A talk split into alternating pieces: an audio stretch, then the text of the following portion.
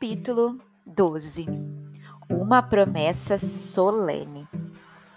Foi só na sexta-feira seguinte que Marila ouviu a história do chapéu enfeitado com uma guirlanda. Ela chegou da casa da senhora Lindy e chamou Anne para exigir explicações. Anne, a senhora Raquel me disse que você foi à igreja no domingo passado com um chapéu ridiculamente enfeitado com botões de ouro e rosas silvestres. Onde você estava com a cabeça quando fez uma travessura como essa? Deve ter ficado muito bonita mesmo. Ah, eu sei que cor de rosa e amarelo não combinam comigo. Anne começou a falar. Que bobagem é essa de combinar? O fato de colocar flores no seu chapéu não importa a cor, é que foi ridículo. Você é mesmo uma criança irritante. Não sei por que é mais ridículo usar flores no chapéu do que no vestido, Anne protestou. Muitas meninas tinham buquês presos em seus vestidos. Qual é a diferença? Marila não estava disposta a deixar de lado o que era concreto e seguro para tomar os caminhos duvidosos do abstrato. Não me responda dessa maneira, Anne. Isso que você fez foi uma grande tolice. Nunca mais me surpreenda com besteiras como essa. A senhora Lindy falou que teve vontade de afundar no chão quando viu você chegar enfeitada daquele jeito grotesco. Ela não conseguiu chegar perto de você a tempo de lhe dizer para tirar aquilo da cabeça, antes que fosse tarde demais. E disse que as pessoas falaram coisas horríveis sobre isso. Ora, é claro que devem ter pensado que eu tive o bom senso de impedir que você saísse enfeitada desse jeito. Oh, eu sinto muito, disse Anne com as lágrimas brotando. Nunca pensei que a senhora se importaria. As rosas e os botões de ouro eram tão bonitos e delicados que pensei que ficaria lindos no meu cabelo. Muitas das meninas que estavam lá tinham flores artificiais nos chapéus. Tenho medo de me tornar um fardo muito grande para a senhora. Talvez seja melhor me mandar de volta para o orfanato. Se bem que isso seria horrível. Acho que eu não suportaria. Eu acabaria ficando muito doente. Já sou tão magrinha como a senhora vê, mas ainda assim seria melhor do que me tornar um tormento na sua vida. Não diga asneiras, Ellie, falou Marila, com vergonha de si mesma por ter feito a menina chorar. Não quero mandar você de volta para o orfanato, tenho certeza disso. Tudo o que desejo é que você se comporte como as outras meninas e não faça papéis ridículos. Agora, pare de chorar. Tem uma novidade. Diana Barry voltou para casa hoje à tarde. Vou até lá ver se a mãe dela pode me emprestar um molde de saia. Se você quiser, pode ir comigo e conhecer Diana. Anne ficou de pé, com as mãos cruzadas e as lágrimas ainda brilhando no rosto. O pano de prato que estava com ela, que ela estava costurando, escorregou desperci despercebe, despercebidamente para o chão. Oh, Marila, estou com medo agora. O que vai acontecer? Estou apavorada. E se ela não gostar de mim? Seria a decepção mais catastrófica de minha vida. Calma, não fique tão agitada. E por favor, eu gostaria muito que você não usasse a palavra palavras tão complicadas. Elas ficam estranhas na boca de uma criança. Suponho que Diana vai gostar bastante de você. É com a mãe dela que você tem de se preocupar. Se ela não gostar de você, não vai fazer a menor diferença o tanto que Daiane goste ou não.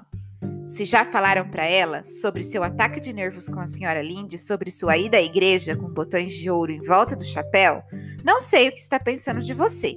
Procure ser educada e bem comportada e não faça nenhum de seus discursos surpreendentes. Nossa, não é que você está mesmo tremendo? Anne estava tremendo, seu rosto estava pálido e tenso. Ai, Marila, a senhora também estaria perturbada se estivesse prestes a conhecer uma menina que você espera que seja sua amiga do peito e cuja mãe pode não gostar da senhora. Ela falou enquanto corria para pegar o seu chapéu. Elas foram até Orchard Slope, pelo atalho do outro lado do riacho, e subiram a colina pelo bosque de pinheiros. A senhora Barry abriu a porta da cozinha em resposta à batida de Marilla. Era uma mulher alta, de cabelo e olhos, olhos negros. A expressão de sua boca revelava que se tratava de uma pessoa muito resoluta e tinha a reputação de ser extremamente rígida na educação dos filhos. Como vai, Marila? Ela perguntou cordialmente. Entre, por favor. Suponho que esta seja a menina que você adotou?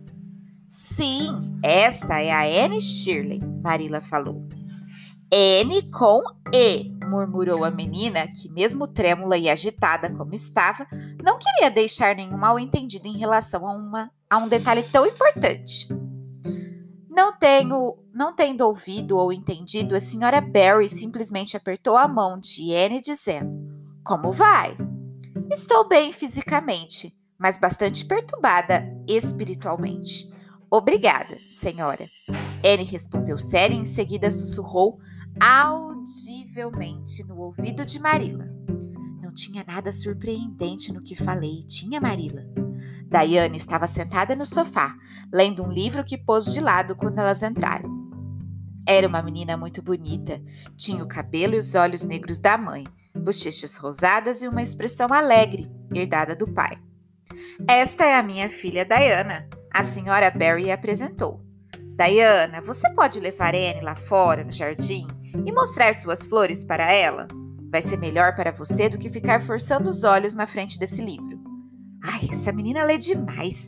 Esse último comentário foi feito para Marila, quando as duas crianças saíram da sala. E não posso fazer nada, já que o pai dela apoia e incentiva esse hábito. Está sempre com o livro nas mãos. Estou contente com a perspectiva de uma amiga para brincar com ela. Talvez assim minha filha fique um pouco mais de tempo ao ar livre.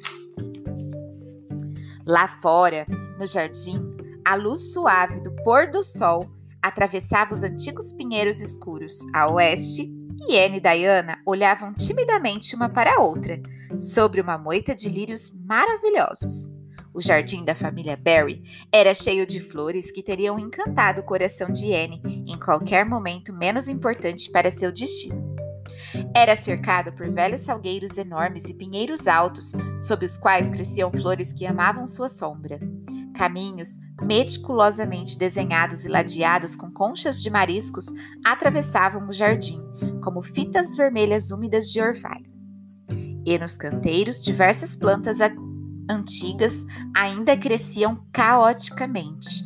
Peônias vermelhas grandes e esplêndidas, narcisos brancos perfumados, rosas escocesas delicadas e cheias de espinhos, columbinas azuis, rosadas e brancas, saponárias lilazes, arbustos de artemisia, capim amarelo e menta, orquídeas roxas, narcisos, muitos trevos brancos delicados e perfumados, cruzes de malta brilhantes que lançavam suas folhas ardentes sobre almíscares brancos.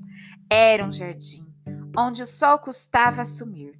As abelhas zumbiam e os ventos distraídos passavam o tempo assoviando e farfalhando. Oh, Diana, por fim, Anne falou apertando as mãos e quase sussurrando. Você acha, você acha que pode gostar um pouco de mim? O suficiente para ser minha amiga do peito?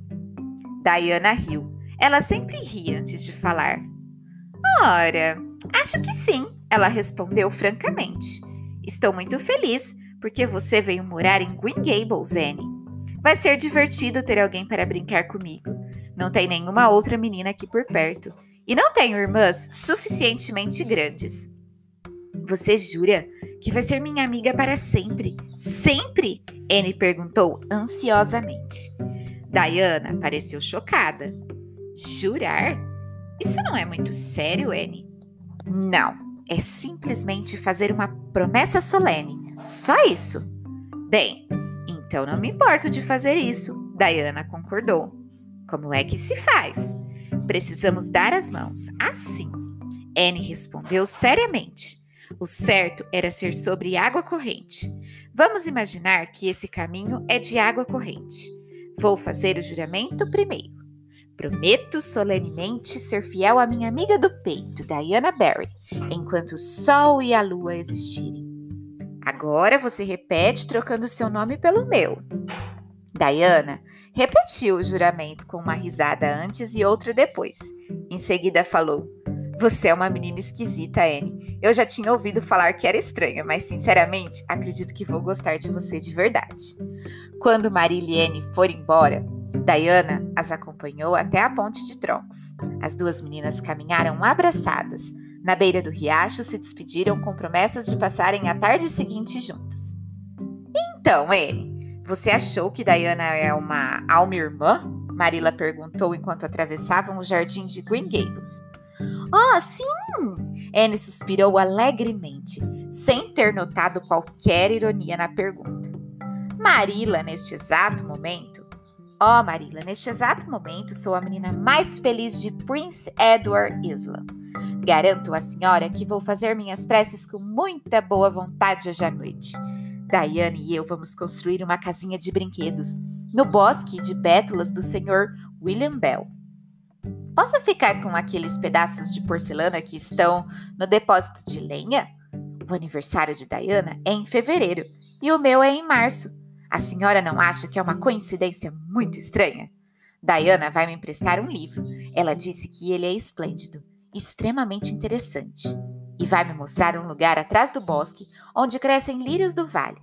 A senhora não acha que Diana tem olhos muito expressivos? Eu gostaria de ter olhos expressivos. Diana vai me ensinar a cantar uma música chamada Nelly from Hazeldale. E também vai me dar uma gravura para enfeitar meu quarto. É uma figura perfeitamente linda, ela disse. Uma mulher adorável, com um vestido azul claro de seda. Um vendedor ambulante de máquinas de costura deu para ela. Eu queria ter alguma coisa para dar a Diana, Sou quase 3 centímetros mais alta do que ela, mas Diana é bem mais gorda do que eu. Ela falou que queria ser magra, porque ficaria muito mais graciosa, mas acho que só disse isso para me consolar. Um dia desses vamos catar conchas na praia. Nós concordamos em chamar a nascente do riacho da ponte de troncos de bolha da Dríade. Não é um nome perfeitamente elegante?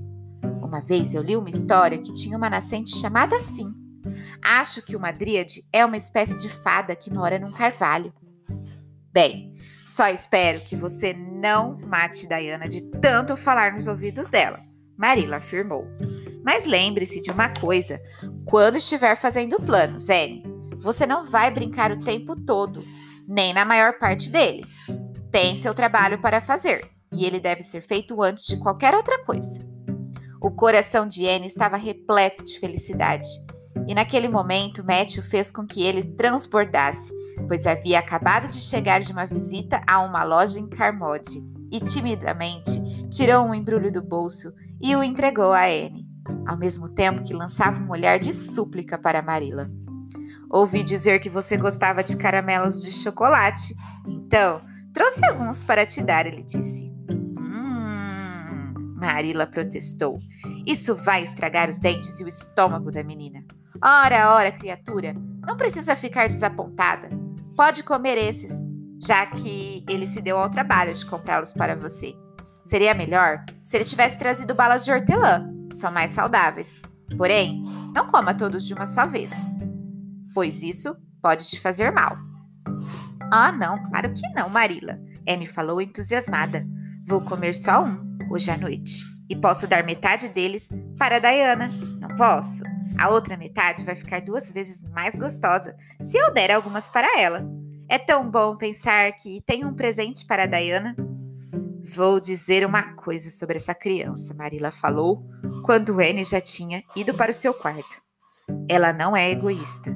Fico contente com isso, pois de todos os defeitos, o que mais detesto numa pessoa é o egoísmo. Céus, tem só três semanas que ela chegou e parece que sempre esteve aqui. Não consigo imaginar este lugar sem ela. Agora, pare de me olhar com essa expressão de eu bem que falei, Matthew. Isso é bastante desagradável numa mulher, mas é insuportável num homem. Estou perfeitamente disposta a admitir que estou feliz por ter consentido que ela ficasse conosco e que estou gostando da menina. Portanto, não precisa ficar se vangloriando por isso.